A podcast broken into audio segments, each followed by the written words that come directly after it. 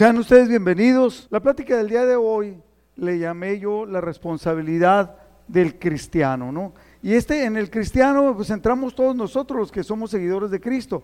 Y la el versículo clave se encuentra en Mateo 25, 23, cuando Jesús habla de acerca de la parábola de los talentos. Jesús quiso que aprendiéramos algo ahí, por eso está explicando esto.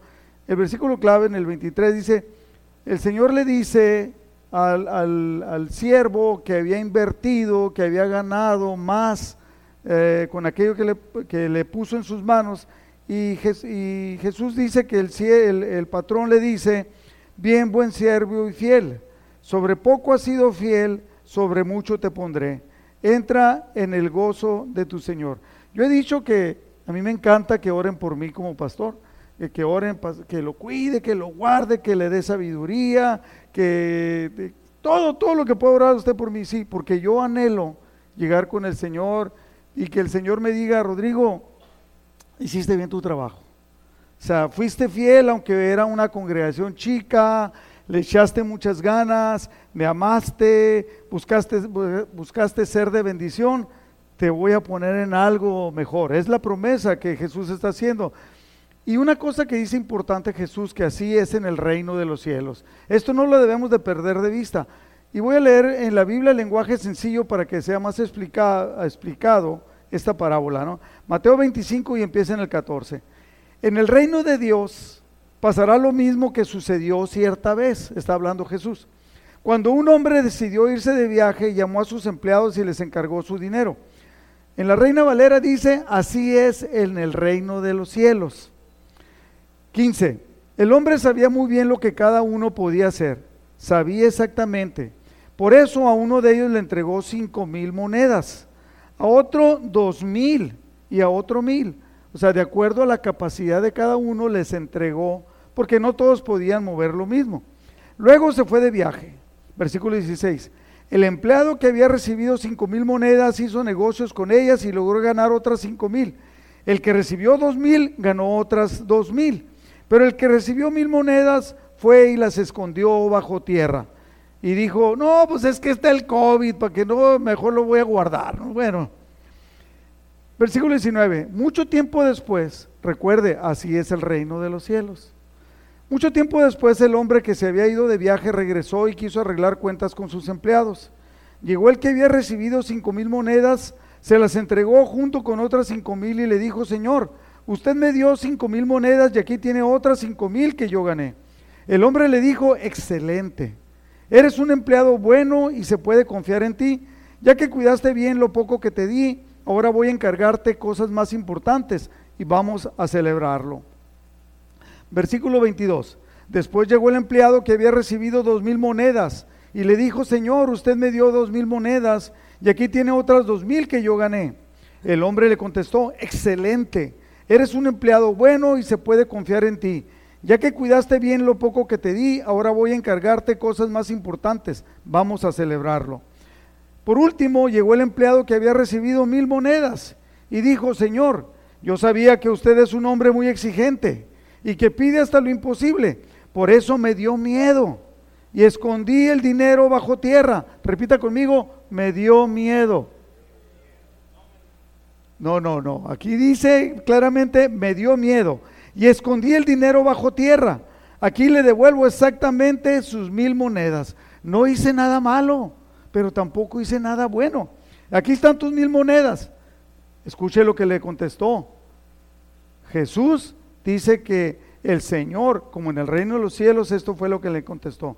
El hombre le respondió, eres un empleado malo y perezoso.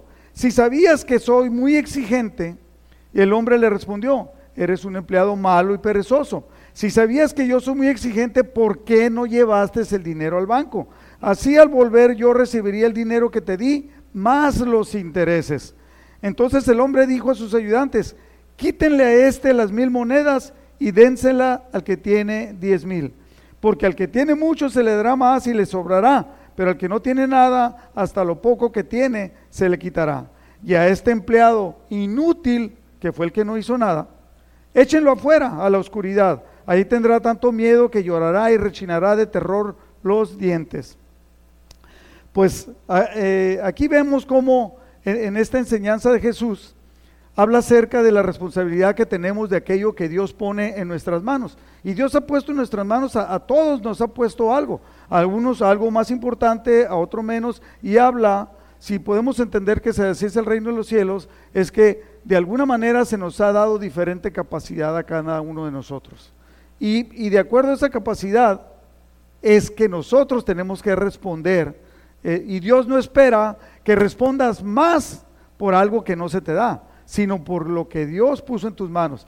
Ahora, la responsabilidad es el cumplimiento de las obligaciones, o cuidado al hacer o decidir algo, o bien una forma de responder que implica el claro conocimiento de que los resultados de cumplir o no las obligaciones. O sea, decimos que alguien, que alguien es importante. Puse una foto ahí, se imagina un cartero.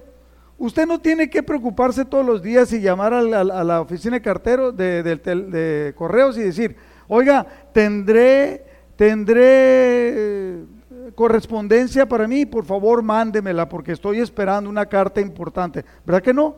Ellos son importantes. Hay un eslogan, no sé cómo dice el eslogan que dice llueva o truene o tiemble o lo que pase, el correo va a llegar hasta tu casa. Eh, y ahora pues ya no llega a la casa, llega unos, unas pichoneras que hay ahí, ¿no? Que llevas tú tu llave. Bueno, entonces no tienes que preocuparte. ¿Por qué? Porque los empleados se supone que son totalmente responsables. Esas obligaciones recaen sobre uno mismo. O sea, yo soy responsable de lo que Dios pone en mi mano, de lo que Dios me pide no soy responsable por mi esposa. Sí soy responsable de cuidarla y de etcétera, pero la responsabilidad de ella es de ella, la mía es mía. Y tampoco, no, pues sabes que yo no lo hice porque el madero tiene la culpa, ¿no? O el, el chullín tuvo la culpa. No, sabes que es más, el Nacho tuvo la culpa, ¿no? Entonces le puedo echar la culpa a todos, pero en realidad es responsabilidad de cada uno de... La responsabilidad es considerada un valor y una cualidad del ser humano. Hay personas muy responsables y hay personas muy irresponsables. Y se refiere a una característica positiva de las personas, a través de las cuales son o somos capaces de comprometernos y actuar de una manera correcta. O sea, cuando le encargas algo a alguien, esperas que se haga, ¿no? Entonces, cuando usted llega yo no recibí ninguna llamada de ustedes hablándome, diciéndome, pastor, ¿irá a estar prendida la refrigeración? Porque quiero que esté fresco. No, ¿verdad? O sea, hay alguien que es responsable de venir, de prenderla. Hay alguien que es responsable de hablar con los dueños si se descompone. Yo no hablo con los dueños. Yo le hablo a Areli y le digo Areli, no está funcionando tal cosa, ahorita me encargo y ella se encarga. Yo no tengo nada que ver, hasta el último me dice, ella me informa, es una responsabilidad. Entonces es una característica positiva cuando nos comprometemos y actuamos de una manera correcta. Hay cuatro cosas claras en esta, en esta parábola que Jesús utiliza que nos explica.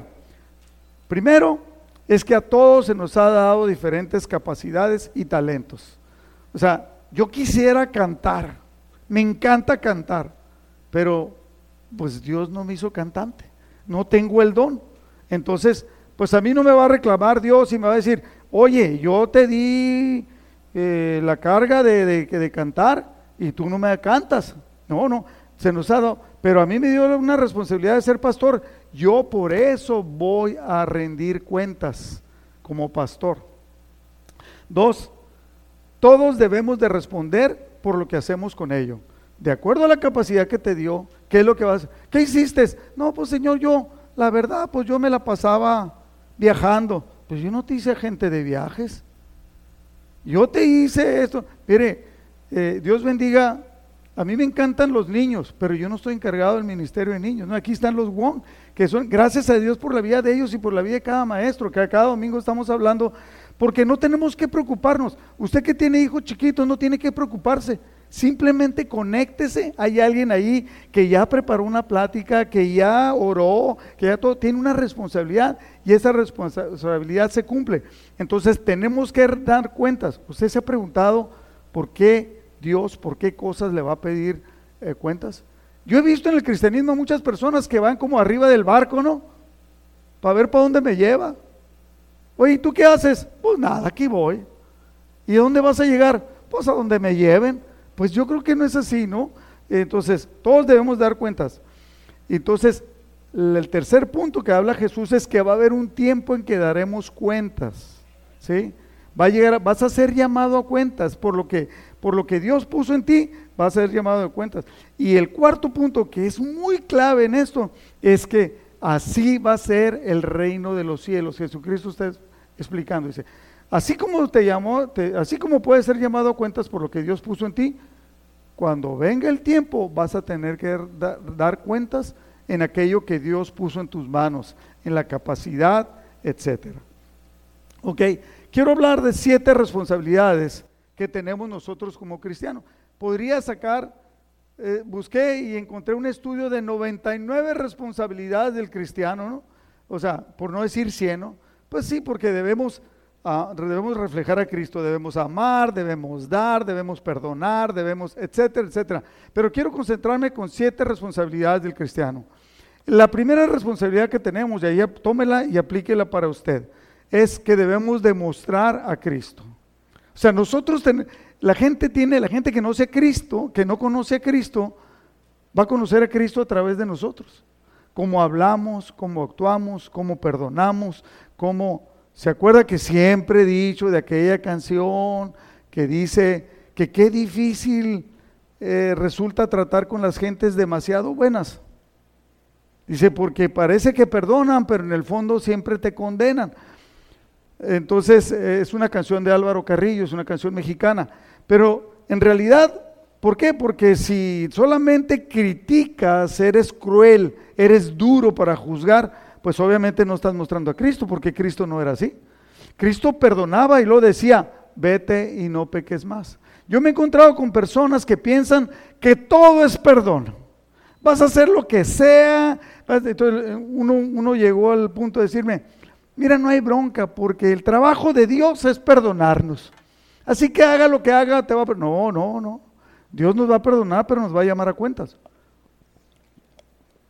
Dice la palabra de Dios que hasta las palabras más ociosas que hayan salido de nuestra boca, vamos a andar a dar cuenta de ello. Entonces, la primera obligación, responsabilidad es mostrar aquí a Cristo. Filipenses capítulo 2, versículo 15 dice que nosotros, dice, debemos ser irreprensibles y sencillos, hijos de Dios sin mancha, en medio de una generación maligna y perversa. ¿Cómo es la generación que estamos viviendo? Una generación maligna y perversa en medio de la cual resplandecéis como luminares en el mundo. Ahora, si tú te has metido tanto en la cultura en la que vivimos y no se nota diferencia entre el hombre que trabaja junto contigo, que no es cristiano, y tú, quiere decir que te está haciendo falta mostrar a Cristo. Porque debemos de ser la diferencia, una diferencia total y abismal. En Mateo 3.1 dice, en aquellos días vino Juan el Bautista predicando en el desierto de Judea, diciendo, arrepentíos porque el reino de los cielos se ha acercado. Él era la voz que clamaba en el desierto. Pues este es aquel de quien habló el profeta Isaías cuando dijo, voz del que clama en el desierto. Preparad el camino del Señor, enderezad sus sendas. Entonces nosotros somos llamados en esta generación, en ese momento eh, que había una discrepancia religiosa tan fuerte y había tanta religiosidad y había falta de conocimiento del Mesías, Juan el Bautista fue enviado. Pero en este, en este tiempo no estamos esperando que venga un profeta a mostrar a Cristo. O sea, a ti y a mí se nos ha dado el trabajo de representar a Cristo y mostrarlo al mundo. Ustedes son la luz y la sal, ustedes son quienes deben de brillar para que los demás sepan de Cristo. ¿Y cuánto necesita de Cristo esta generación? Como persona, ¿cómo representas a Cristo? En realidad las personas pueden ver a Cristo reflejado en ti como persona, como en tu familia, en el trabajo, en tus relaciones interpersonales, que son los amigos, eh, los compañeros de trabajo, etcétera, o dentro de la iglesia representamos a Cristo, o nada más decimos que representamos a Cristo. Y esto, obviamente, quiero decírselos, esto a mí me pega durísimo. O sea, y alguien me dice, no, pastor, es que usted cada que predica siento que está hablando de mí. Pues, pues qué bueno, ¿no? Que si Dios te esté hablando. Eh, qué malo cuando sientas que ya la palabra de Dios no te toca, porque a mí todos los domingos me toca. Yo no sé usted, pero a mí todos los domingos me toca. Entonces, la primera responsabilidad que yo tengo, que usted tiene como cristiano, es mostrar a Cristo. Carlos, ¿cómo estás? ¿Cómo va el ejército? Mostrando a Cristo ahí. Es todo. Por eso te llevó el Señor para allá. Segunda responsabilidad. Asistir al... Yo sé que algunos se van a molestar y van a pensar que esto no es verdad. Una responsabilidad del cristiano es asistir a la iglesia con regularidad. ¿Qué quiere decir regularidad? No estoy hablando de religiosidad, de que, no, pues no viniste, te pusimos una falta, no, tienes cuatro tachas y sabes que te vas a ir al infierno porque no, no, no, no. Pero nosotros, es, es como por ejemplo, a mí me encanta mi familia, y me junto con ellos y me gusta desayunar con ellos porque estoy conviviendo con ellos. Cuando nosotros venimos a la iglesia, ¿a qué viene usted a la iglesia? ¿Se acuerda que dimos una prédica? Eh, eh, de, ¿A qué viene usted a la iglesia? Pues nos vemos entre todos, nos bendecimos entre todos, venimos a adorar a nuestro Padre en lo personal. Y alguien dice, no, pero yo puedo orar allá en mi casa y yo puedo cantar en mi casa. Sí, pero hay algo especial cuando dos o más nos reunimos en su nombre, dice, yo estoy en medio de ustedes. Entonces, bendecir a Dios, alabar a Dios, eh, adorar a Dios es algo especial. Dijo David Jeremiah en una prédica que dio, que dice, usted no sabe el impacto que tiene que usted vaya a la iglesia. Número uno, Dios es bendecido a través de la presencia suya. Número dos, usted bendice la vida de su pastor. Usted no sabe cuánta falta le hace usted al pastor. Y yo sé que si usted no va a llegar a ser pastor no va a saber, pero a mí me hace mucha falta. Yo me siento dolido y no me estoy quejando, eh, para que no vaya a pensar eso. Yo me siento dolido cuando la gente no viene, cuando la gente no responde. Yo voy delante de Dios y me hinco y le digo, Señor, estoy fallando, no puedo hacer. Y Dios me dice, no es responsabilidad tuya la responsabilidad tuya es hacer tu trabajo y la responsabilidad de ellos es que ellos cumplan con lo que les toca a ellos. Entonces, asistir con regularidad. David Jeremiah dijo, dijo eso y dijo, la enseñanza del radio o por el internet no suple la asistencia suya a la iglesia con regularidad. Hebreos 10:23. Yo no lo escribí esto, ¿eh? ni el Chuyín, aunque muchos piensan que lo escribió el Chuyín, porque está escrito hace muchos años. Hebreos 10:23 dice, mantengámonos firmes, firme, sin fluctuar, la profesión de nuestra esperanza, porque fiel es el que prometió. Para que pueda entender este versículo, lo voy a poner en la Biblia en lenguaje sencillo. Sigamos confiando en que Dios nos salvará. No lo dudemos ni un instante porque Él cumplirá lo que prometió. Eso es lo que significa el 23. Y luego dice 24, y considerémonos unos a otros, exhortémonos, hablémonos, eh, impúlsalo, exhórtalo, anímalo, para que unos a otros, para estimularnos al amor y a las buenas obras. No hay tal cosa que somos una isla. Ah, ah, yo he encontrado cristianos que casi de cuenta que dicen, no, yo no quiero que nadie se meta conmigo, no quiero que nadie me hable, no quiero que nadie me diga nada, yo voy a la iglesia y no quiero que me hablen y me voy a ir. Y no había pandemia, ¿eh? cuando, cuando eso yo miré a unas personas así, dije, oye, no entiendo, aquí dice otra cosa. Dice que debemos de estimularnos unos a otros al amor y a las buenas obras. No dejando, versículo 25, eh, traté de buscar una manera más expresiva de decirlo, pero es la mejor manera que hay no dejar de congregarnos, como algunos tienen por costumbre, que no vinieron hoy, sino exhortándonos y tanto más cuando veis que el, que el día se acerca. Entonces es una responsabilidad de nosotros asistir a la iglesia con regularidad. Tercera, tercera responsabilidad, ayudar a preservar el Evangelio. Va a decir usted, otra vez me van a decir que debo de compartir el Evangelio. No, no, esto es preservar, esto no es compartir, aunque también compartir es una obligación. Gálatas capítulo 1, versículo 6, y voy a utilizar la nueva traducción viviente. Dice, estoy horrorizado, dice el apóstol Pablo. Estoy horrorizado de que ustedes estén apartándose tan pronto de Dios, quien los llamó a sí mismo por medio de la amorosa misericordia de Cristo. Están siguiendo un evangelio diferente que aparenta ser la buena noticia. Un evangelio, evangelio significa buena nueva, buena noticia. Dice, ¿por qué? Porque hay mucha tergiversación mucha enseñanza que es tergiversada, que es cambiada, que es presentada como si fuera la verdad, pero nos lleva a errores. Esto habla de que nosotros debemos de conocer la palabra de Dios.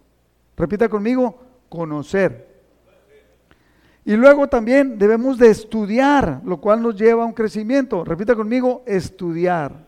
Entonces nosotros tenemos que estudiar la palabra para poder conocerla lo que hemos dicho, ¿no? Que se ha dicho por mucho tiempo que, que para saber cuál dólar es de de veras, a los cajeros no se les dan 20 imitaciones para saber cuál es, se le dan los verdaderos para que lo conozcan también que en cuanto en, que en cuanto tienen uno falso, ellos lo detectan porque conocen bien. Nosotros debemos de conocer bien la palabra de verdad conocerla, aplicarla, saberla, estudiarla, para que cuando haya algo que esté equivocado, saber que es una equivocación. Todavía estamos viviendo tiempos que hay personas que le quieren poner de su cosecha a la palabra de Dios. Muy bien intencionados, muy bien intencionados. No digo que esté mal intencionados, pero si le ponen de más, no es la palabra de Dios. ¿Ok? La palabra de Dios es clara y es lo que debemos de enseñar. Yo siempre he repetido, yo no puedo enseñarle a usted algo que es buena onda, que está muy bien, tiene muy buen propósito, pero si no viene la palabra, no se lo puedo enseñar, porque yo voy a rendir cuentas delante de Dios acerca de esto. Y el tercero es aplicar, aplicar en nuestra vida lo que sabemos, lo que conocemos y lo que estudiamos debe haber un crecimiento, ¿sí? Hay personas que hablan acerca de crecimiento. Hace poquito hablé con una persona, me encantó, quiso hablar conmigo, fui, me cuestionó un montón de cosas acerca de mí como pastor y acerca de la enseñanza que se da en la iglesia.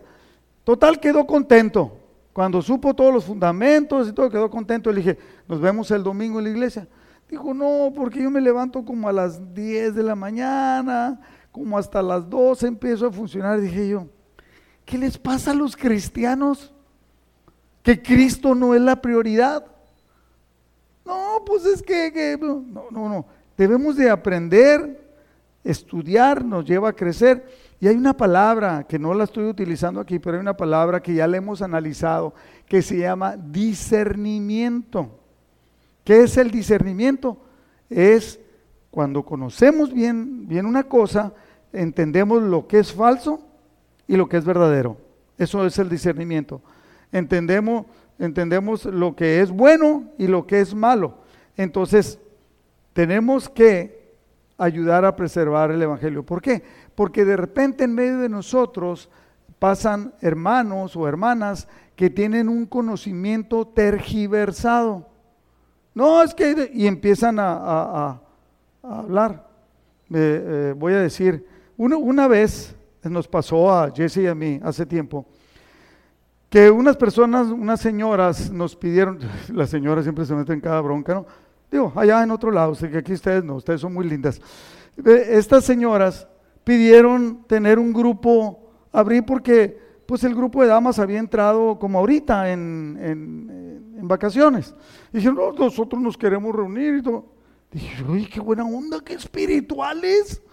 Pues toma, ¿cuáles espirituales? Andaban, agarraron un monte, estaban enseñando y empezaron a decir, nosotros sí somos las de adeveras. Las otras nomás, oye, falta de conocimiento, falta de crecimiento, falta de sabiduría, falta de discernimiento. Entonces tenemos, nosotros como autoridades en la iglesia tenemos que cuidarlos a ustedes. Y no estoy yo solo. Yo tengo un grupo de un, una serie, varias personas que me apoyan a mí como pastor en el ministerio que Dios nos ha mandado hacer, ¿no? Cuarto, cuarta eh, responsabilidad, el ayudar a afirmar a los hermanos en el Evangelio. ¿Cuál fue el tres? ¿Alguien me lo repite? A preservar. O sea, en donde hay desviaciones, hey, cuidado, no es así, ten cuidado. Eh, aquí es ayudar a afirmar a los hermanos en el Evangelio. O sea, hay hermanos que vienen, que empiezan a crecer en el Evangelio y nosotros tenemos que afirmarlos. ¿Se acuerda cuando Apolos llegó y dice la palabra de Dios que era un varón elocuente y poderoso en la exposición de las, escrituras? ¿Se acuerda? ¿Qué pasó ahí? ¿Recuerda? ¿Alguien recuerda? Priscila y Aquila lo miraron, dijeron, este cuate, estoy, estoy poniéndole de mi cosecha, ¿no? Este cuate está pesado, dice, poderoso en la palabra, ¿no? Y en las escrituras pero no conocía bien el camino del Señor, o sea, no conocía bien la historia y no conocía bien lo que Jesucristo le había enseñado a sus seguidores.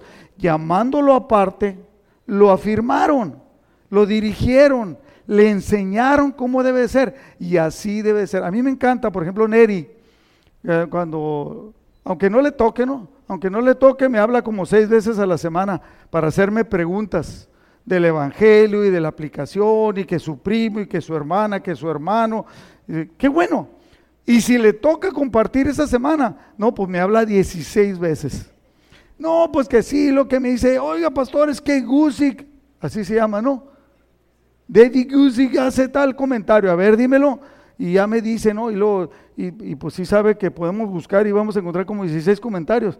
Ahí, ahí es ese con el Neri, ¿no? A ver, este comentario dice esto, este comentario dice esto.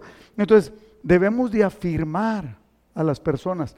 Yo sé que usted va a encontrar en la iglesia a personas que no entienden claramente el Evangelio y que hay que afirmarlos. O sea, para que entiendan que es una responsabilidad. Por ejemplo, de repente había una persona que, no, no, que decía que esto, que el otro. Y esa persona a la hora de la reunión andaba caminando o se iba a Las Vegas o se iba y, quería afirmar a los demás. ¿Cómo afirmas a los demás si todavía no creces tú? Nosotros tenemos que crecer, es una responsabilidad de nosotros como hermanos afirmar a los hermanos en el Evangelio. 2 de Corintios 2.5 dice, ¿se acuerda que un hombre que estaba mal, en 1 Corintios lo explica, en 1 Corintios explica que este hombre se jactaba de que tenía por mujer a la, a ver, a la esposa de su papá. Y todavía la congregación se sentía orgullosa de, mira este cuate. Entonces se están equivocados. De eso se refiere aquí cuando el apóstol Pablo dice, si alguno me ha causado tristeza, no me la ha causado a mí solo, sino en cierto modo, por no exagerar, a todos vosotros, a todos ustedes los corintios, esa persona.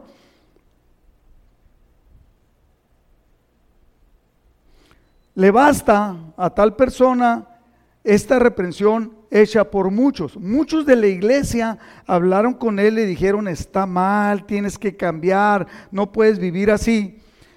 Versículo 7, así que, al contrario, vosotros, o sea, todos ustedes de la iglesia, más bien debéis perdonarle y consolarle para que no sea consumido de demasiada tristeza. Cuando alguien está mal o tiene una mala actitud, muchas veces se ha hablado acerca de que la iglesia cristiana es el único ejército que mata a sus heridos. Aquel que está mal, los, los muy espirituales, no, qué, qué manera de vivir, ¿no? Hey, debemos de perdonarle, exhortarle. Recuerdo un muchacho, andaba bien metido cuando yo era pastor de jóvenes. Este muchacho andaba bien metido en las cosas del Señor. Era nuevo, ¿no? Y le echó un montón de ganas, participó en un montón de actividades y de repente se alejó. Se alejó, duró como seis meses de no venir. Algunos dijeron, anda pisteando. Se va a la disco, porque en aquel entonces había disco, ¿no? Ahora, ¿cómo se llaman? Antros se iba a la disco, ¿no? Entonces todo el mundo lo criticó. Y un día arrepentido entró a la iglesia. Y los hermanitos, buena onda, le afirmaron, Puta, qué bueno que vienes, carnal, pues no que eres muy cristiano. No, pues ¿dónde andabas? Ya nos dijeron que andabas en tal lugar y todo. Pues ese cuate, pues lo que menos quería era quedarse con ellos. ¿Sabes qué? Mejor me regreso donde ando, me tratan mejor. Y entonces nosotros que somos alguien que debemos de ser como el médico, como la enfermera, tienes una herida, te, la voy a desinfectar, te voy a ayudar, necesitas apoyo, yo te ayudo, yo te levanto. Debemos de afirmar a los hermanos, sobre todo si los hermanos están sufriendo o están batallando. ¿Qué tan claro le queda esto? Sí, queda claro, ¿no? Pues, este, bueno, a mí me quedó muy claro. Y luego dice en el versículo 8, por lo cual les ruego que confirméis el amor para con Él. Nosotros debemos de afirmar a los demás con nuestro amor, con nuestras acciones, con no, decir, qué bueno que vienes, eh. yo pensaba que ya no te estabas congregando. Hay unos que le han dicho, pues a qué iglesia vas. Algunos dijeron, es cierto que ya te hiciste testigo de Jehová. Y le, ¿Quién te dijo eso? O sea, entonces, pues sabes que lo que menos ganas le da al, al hermano que anda titubeante pues ser afirmado, o sea, mejor no me afirmes, déjame así. Entonces debemos, es una responsabilidad suya y mía afirmar a los hermanos en el Evangelio. Y número cinco, debemos disipular, es una responsabilidad. Jesucristo fue el que nos lo pidió a nosotros.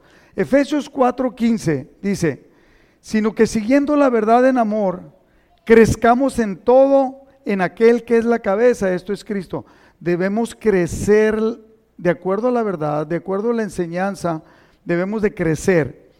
Versículo 16, de quien todo el cuerpo, ¿quién es? Todo el cuerpo, o sea, todos nosotros debemos de crecer, bien concertado y unido entre sí por todas las coyunturas que se ayudan mutuamente. Es usted una persona, usted tiene la responsabilidad de ayudar mutuamente. Hay algunos que son como islas, no, no se metan conmigo, yo no le hablo a nadie, no quiero que nadie me hable. Pues yo no, yo no he encontrado, lo he buscado en la palabra y no lo he podido encontrar de que debemos de ser islas. Al contrario, dice, ayúdense mutuamente, según la actividad propia de cada miembro. O sea, según la actividad propia de cada miembro. El guancho es diferente que yo, Jesse es diferente que yo, Chuyín es diferente que yo, Madero es más diferente que todos. El Héctor es bien diferente. Pues así como somos, debemos de ayudar a los demás. ¿Por qué? ¿Por qué? Ahora me voy a ir para atrás. Porque Héctor tiene algo que me sirve a mí, porque Madero tiene algo que me falta a mí, porque Chuyín tiene algo, porque Jesse tiene algo, cada uno de nosotros tenemos algo que le falta a los demás. Por eso debemos de disipularnos, debemos de enseñar a los demás. Dice, según la actividad propia de cada miembro recibe su crecimiento para ir edificándose en amor. En Mateo 28, 19 Jesucristo dijo, esta es una orden, quiero decirle, no es una buena idea solamente, no, es una orden. Por lo tanto, id, vayan y hagan discípulos. No dice quédate sentado en su casa y el que quiera ser discípulo que te busque. No, tú tienes que buscar aquel que vas a disipular. Aquel. Esto nos habla de dos cosas. Una, entender que debemos de, de disipular. Otra, que debemos de ser disipulados. Yo cuando llegué inmediatamente, eh, yo quise meterme a un grupo y no me dejaron, y me quise meter a otro grupo y no me dejaron, como diciendo, ¿y tú por qué te quieres meter? ¿Quién eres tú? Pues yo quería aprender, pues dice aquí, eh, antes bien crecer en la gracia y el conocimiento de nuestro Señor Jesucristo y crecer y hacer discipulado y ser discipulado. No me dejaban hasta que alguien le habló con el pastor, le dijo, oye, este cuate quiere, quiere crecer. Bueno, dijo, tráigalo. Y empecé a ser discipulado. Cuando lo entendí, inmediatamente abrí un grupo discipulado. Y empecé a tenerlo en mi oficina. Los, los, las reuniones eran los miércoles y la reunión del discipulado eran los jueves. El discipulado que yo daba aquellos que también querían con el Señor. Entonces, debemos de entenderlo y debemos llevarlo a cabo. Es una responsabilidad. No dice, vayan y hagan discípulos si ustedes creen, si ustedes quieren hacer discípulos. El que tenga ganas, que haga discípulos. Dice así. Dice, hagan discípulos. Es en término, en, en, en, modo imperativo, es una orden. Vayan y hagan discípulos a todas las naciones, bautizándolos en el nombre del Padre, del Hijo y del Espíritu Santo y enseñándoles que guarden todas las cosas que os he mandado y aquí yo estoy con vosotros todos los días hasta el fin del mundo. Quiero decirle con cierto dejo de tristeza, así se dice poéticamente, ¿no? Como que me agüito. O sea, con cierto dejo de tristeza,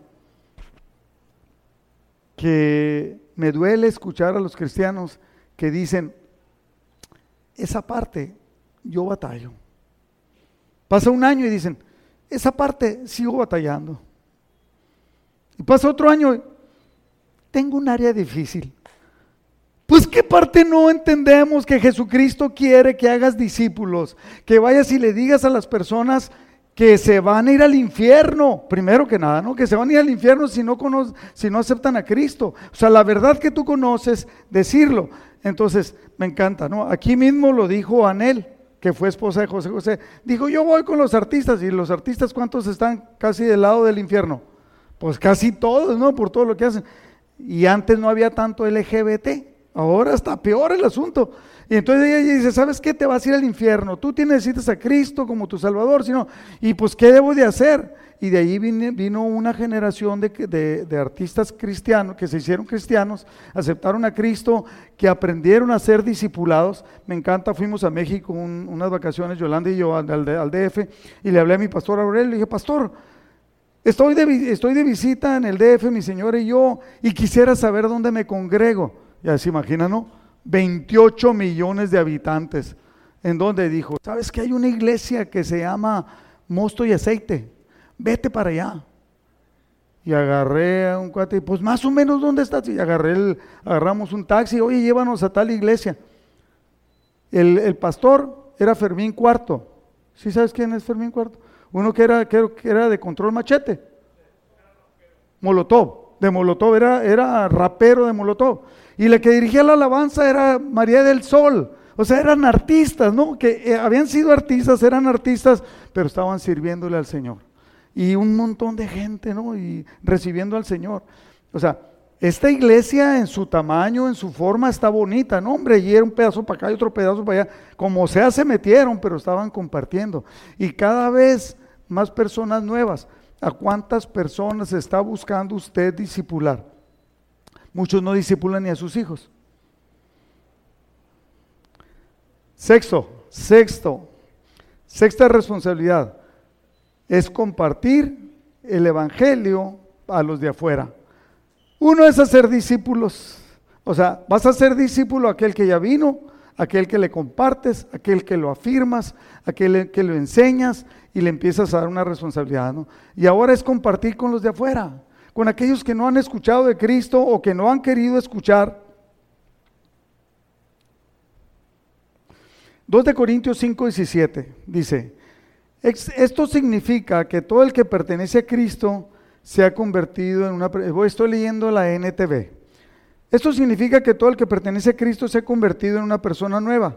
La vida antigua ha pasado, una nueva vida ha comenzado. O sea, que en la Reina Valera dice, las cosas viejas, las cosas viejas pasaron y aquí todas son hechas nuevas, ¿no? Hablando de que somos nueva criatura.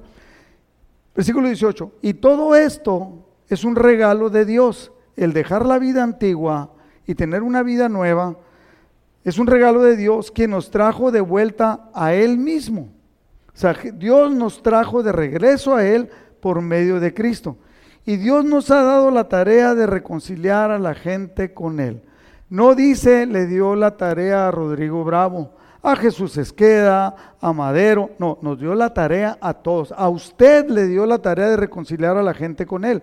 Pues Dios, versículo 19, estaba en Cristo reconciliando al mundo con Él mismo, no tomando en cuenta, no tomando más en cuenta el pecado de la gente.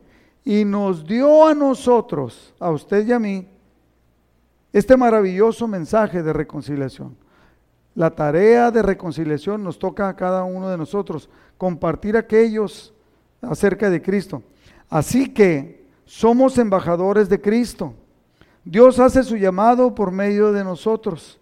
Hablamos en nombre de Cristo cuando le rogamos vuelvan o vuélvanse a Dios. O sea, nosotros nos ha dado Esa es una responsabilidad que todos tenemos. Aquí la pregunta es, ¿qué tanto le habla usted a las personas que no conocen de Cristo? No, yo comparto, no, no, yo, Rodrigo Bravo diría, no, pues yo voy a la radio, ¿no? Y los mensajes míos se escuchan en la noche y en la madrugada. Ya con eso. No, no, no, no, no, no, no. No nada de ya con eso. Yo debo de compartirle a las personas, oye, necesitas de Cristo. Tengo un amigo que le empecé a hablar y me dijo, oh, nosotros vamos a la iglesia. Obviamente que no le miraba a lo cristiano por ningún lado. Le dije, ¿cómo que vas a la iglesia? Pues a qué iglesia vas, ¿no? Y luego me dijo, una que está aquí, ahí en Caléxico, en tal lugar. No voy a decir dónde porque luego le vayan a identificar. Y, este, y pues sí, sí hay una iglesia cristiana ahí. Pero pues yo creo que están para llorar, porque este cuate ni siquiera ha entendido que no debe vivir como vive. No ha aprendido las cosas esenciales del cristianismo. ¿Cuáles son las cosas esenciales? Pues si quiere, vamos a hacer una lista, ¿no? Que amor, perdón, eh, compartirle a los demás del amor de Dios. Esa es una responsabilidad que cada uno de nosotros tenemos. Le rogamos a las personas, vuélvanse a Dios, porque si no se van a perder. Y número siete, esto no lo voy a decir para que usted piense que me tiene que obedecer a mí. No, es algo que está implícito en la palabra de Dios siga a sus autoridades de la iglesia. Hay personas que están escuchando eh, este, esta enseñanza y la van a escuchar por la radio y ellos deben de aprender a seguir a sus autoridades, eh, a las autoridades que tiene la iglesia. Y puse autoridades porque no piensen que solamente el pastor, no, no, pues es el pastor, es el copastor, son encargados de ministerio. O sea, Juan Siman que está en la entrada me representa a mí como pastor.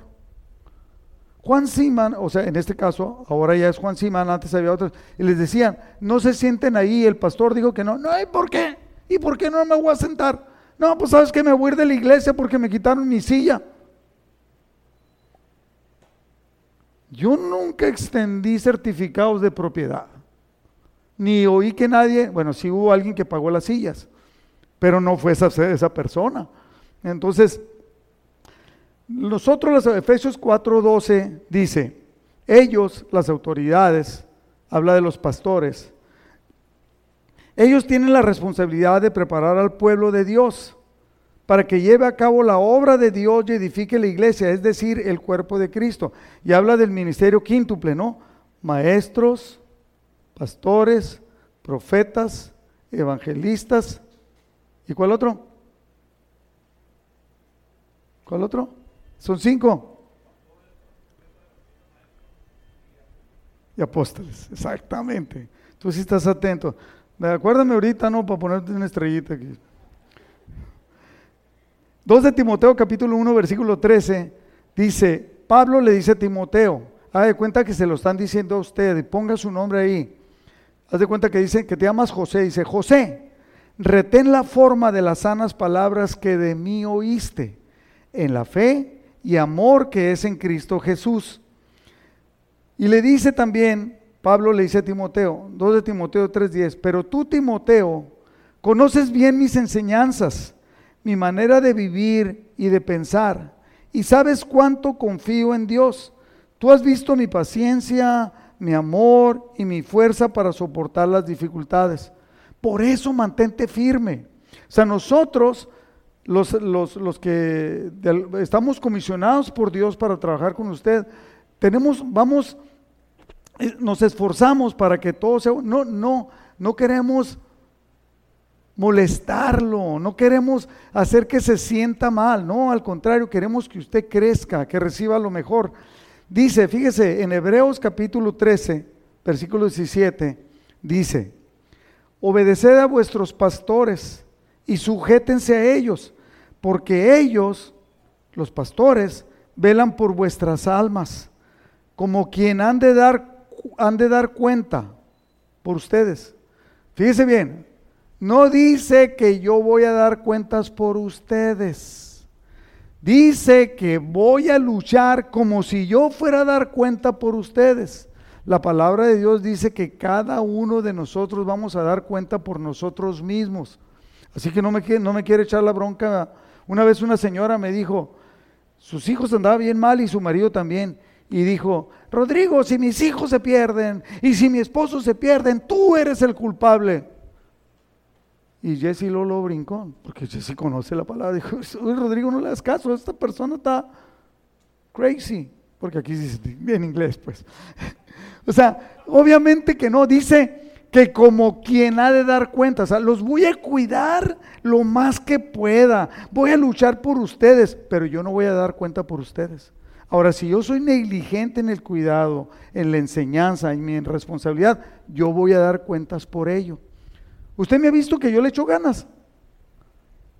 Le echo muchas ganas. ¿Por qué? Porque yo quiero llegar delante de Dios y que me diga, bien Rodrigo, te esforzaste, le echaste ganas. Otra vez, obedeced a vuestros pastores y sujétense a ellos, porque ellos velan por vuestras almas como quienes han de dar cuenta, para que lo hagan con alegría y no quejándose. Ah, pues bien enfadosos, pues no van, y les dices, y les pides una cooperación y no cooperan, y, les dice que no, no, no. Dios, me ha rodeado a mí, yo le quiero darle gracias a Dios por, por esta iglesia, esta congregación. Dios me ha rodeado a mí de personas bien valiosas. Eh, en la radio, antes, en el programa de radio eh, en vivo, iban los pastores solos ahí, ¿no? Sin perro que le ladre. Y yo empecé a llevar a uno y empecé a llevar a otro. Y ha ido conmigo a la radio, de acuerdo a como tienen tiempo, Madero, Chuyín, Héctor. Eh, en Héctor un, día hicimos un programa allá en el, trabajo de Héctor. hemos, estamos tratando de llevar al, Alfonseca, pero no se deja. Ha ido Jesse, ha ido muchos, han ido damas. La primera vez que fuimos, fuimos como 12. Como, ¿te acuerdas, Yoli? Como ocho damas y cuatro hombres y compartimos, decíamos, hacerlo con alegría. Y de repente, entonces ya casi todos los pastores que van, ya casi llevan a alguien. O sea, háganlo con alegría, échele ganas, hágalo con excelencia. Como quien han de dar cuenta para que lo hagan con alegría y no quejándose porque esto no es provechoso. El estar quejándose no es provechoso. Ahora, esta es la séptima responsabilidad. Quiero darle cuatro características de los cristianos responsables. Usted puede decir, ¿sabes qué? En estas siete responsabilidades yo las cumplo. Haga en cuenta que usted diga, yo las cumplo. Repita conmigo, yo las cumplo. Sí, como tres nomás las cumplen. Otra vez, yo las cumplo. O Acuérdense que los mentirosos no van a entrar al reino de los cielos. ¿eh? bueno, cuatro características. Uno, estar dispuestos a caminar la milla extra. ¿Qué pasa si no hubiera los Wong respondido al llamado que Dios les hizo para ser encargados? Nuestros hijos estuvieran batallando, los niños. Entonces, ellos están dispuestos a caminar la milla extra. Eh, a mí me encanta, el otro día estaban orando por el Ministerio de Misericordia. Me encanta, ¿no? Cómo los Sánchez le echan ganas, consiguen, van, llevan. De acuerdo cuando decían, hasta la hija de ellos se vistió de Santo Claus y de payaso y de, bueno, o sea, dispuestos a caminar. ¿Está usted dispuesto a caminar sabiendo que es usted un cristiano de excelencia, dispuesto a caminar la milla extra? Número dos, estamos enfocados hacia la excelencia. Nada de hacer las cosas al aventón, sino hacerlo con excelencia. Yo he escuchado comentarios hablando de los niños, he escuchado comentarios de papás diciendo de que fue una clase excelente, el material de trabajo, lo que llevaban. Cuando venían aquí en vivo, que yo los miraba, les traían eh, chocolatitos, pastelitos y les traían trabajos y todo. Los niños salían encantados. El otro día me miró uno de los niños que vino por primera vez y me dijo, Pastor Rodrigo, que, son pochos aquí, ¿no? Pastor Rodrigo, sí. Dijo, ¿y, ¿y mi cake? ¿No trajiste cake para mí? Le dije, yo no sabía, yo no sabía, ¿no? Pero tenemos que ser, estar enfocados hacia la excelencia. Lo que voy a hacer, no lo voy a hacer al aventón, lo voy a hacer con excelencia. Número tres, terminar lo que comenzamos. Un cristiano excelencia termina lo que comienza. Voy a compartirle a tal persona hasta que se afirme en el Señor, hasta que camine con el Señor, lo voy a soltar. Por mientras me comprometo, voy a hacer lo que termina. Me comprometí con algo, voy a cumplirlo. Número cuatro, producen frutos. El cristiano de excelencia, el cristiano responsable produce frutos, o sea, se multiplica en otros cristianos, en otros cristianos responsables. Puse una, una foto ahí de una película donde va Jesús caminando y van los discípulos a un lado de él. ¿Verdad? Ok. ¿Usted es cristiano? Ok. Nosotros somos cristianos gracias a que estos hombres, los apóstoles, cumplieron y fueron cristianos de excelencia. Los mataron por cumplir el mandato. Nosotros no nos, no nos arriesgamos por nada. Yo he sabido de personas que dicen, yo no voy a la iglesia en tiempo de calor, porque hace muy, muy caliente la iglesia. Hay lugar más caliente que te puedes ir, si sabes. Oye, pero tampoco vienes en tiempo de frío. Ay, pastor, hace mucho frío. Bueno, pues entonces, ¿de qué estamos hablando? Ahora, en, amistad familiar hay un proceso que va implícito en la Biblia que quiero, quiero decírselo porque esto es algo que nosotros debemos de hacer. Número uno, y o sea, todo este proceso está enfocado en el Evangelio. Número uno es amamos a las personas. Amamos a aquellas personas que no conocen de Cristo y como las amamos, les compartimos. Usted ama a su hijo y no quiere que se vaya al infierno, ¿verdad? Entonces por eso está duro y dale, duro y dale, porque le ama.